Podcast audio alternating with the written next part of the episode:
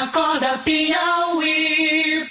Vamos trazer agora informações a respeito do caso do empresário Pablo, que é acusado de atropelar e matar a Vanessa, que é amiga da namorada dele, a Nuxa. Um caso de ciúmes absurdo. A, a princípio, trata-se o caso como um atropelamento intencional, acusação de feminicídio contra Pablo. Hoje tem audiência. A repórter Gorete Santos traz informações para nós. Olá, Joelson. Bom dia a você, ao Fenelon, a todos os ouvintes do Acorda Piauí. Relembrando um pouco desse caso, né, que ocorreu no dia 29 de setembro, durante uma festa de casamento, o empresário Pablo Henrique acabou discutindo com a namorada Anuxa e momentos depois ocorreu esse atropelamento. A Vanessa, amiga dela, estava no momento e acabou morrendo. A chegou a ser ferida, levada ao hospital, mas passa bem. Hoje, portanto, acontece a primeira audiência de instrução e julgamento do Pablo Henrique aqui no Fórum Criminal de Teresina, previsto agora para as 8 horas da manhã. Eu estou aqui com um dos advogados da, da família da Vanessa, que é também assistente de acusação nesse caso, Leonardo Queiroz, com quem a gente conversa a partir de agora, tratando, portanto, da expectativa em relação a essa primeira audiência. A Nuxa também deve estar presente nesta audiência. O que, que se espera? Bom dia. Bom dia. É, na realidade, essa audiência, nós esperamos que transcorra tudo normalmente, né?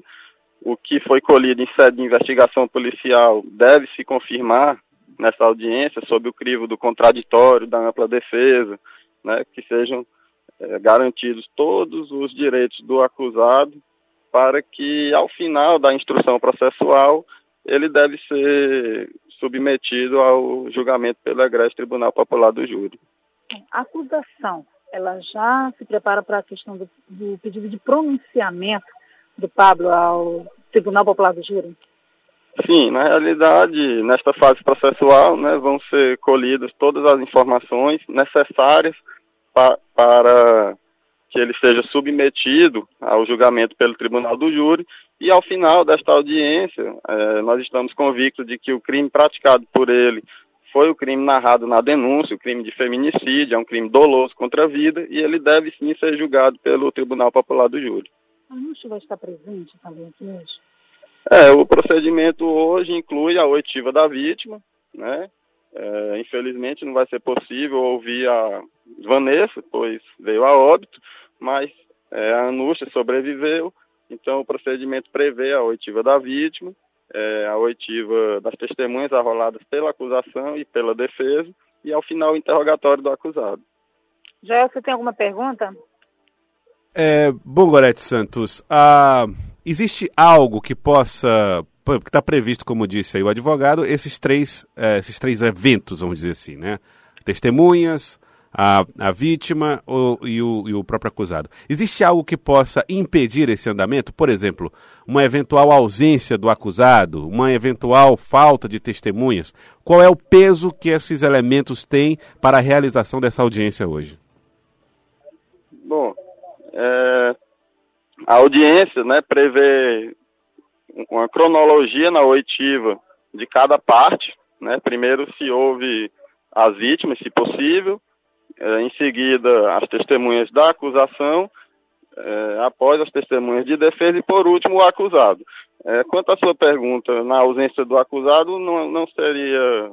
É, nós entendemos que não é possível acontecer isso, em razão dele se encontrar preso à disposição do Estado, que deve ser então é, conduzido da penitenciária para o fórum.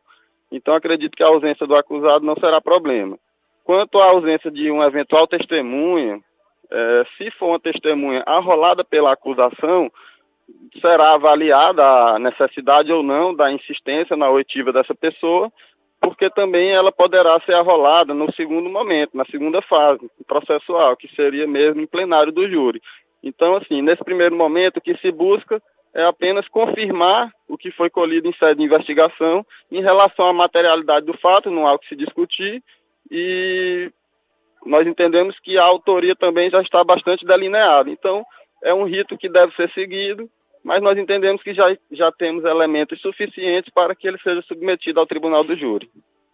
Joelson, inclusive algumas das testemunhas né, não se encontram em Teresina. Era, eram pessoas que de fora daqui, porque participavam de uma festa de casamento, eram convidadas, devem ser ouvidas por carta, carta precatória, né?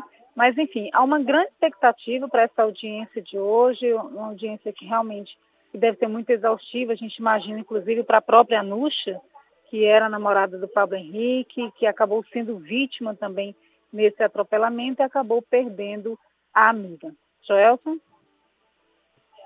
Gorete Santos trazendo então as informações para nós. Olha, veja só, né, Fernando, como é que é a situação dessa, dessa família. Obrigado, viu, Gorete? Obrigado pelas informações. Olha a situação dessa família. Você faz uma festa de casamento, espera guardar desse dia grandes recordações, é. fotos, vídeos, momentos inesquecíveis, e de repente os convidados da tua festa são testemunhas de um crime, tem que vir para cá para por imposição da lei para fazer esse trabalhar esse trabalho de testemunha. É. É, é, é terrível.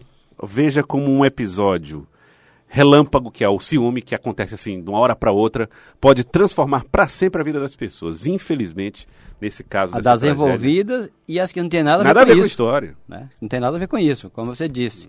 É, alguém vai dizer assim. Ah, eu tive no casamento dessa moça. Aí não, não vai dizer assim, ah, o vestido dela era lindo, ou diz que foi. Ah, aquele casamento que aconteceu. Marcado pela tragédia. É assim. Então, infelizmente, é uma tragédia que marca muito mais pessoas do que a gente imagina. Acorda Piauí.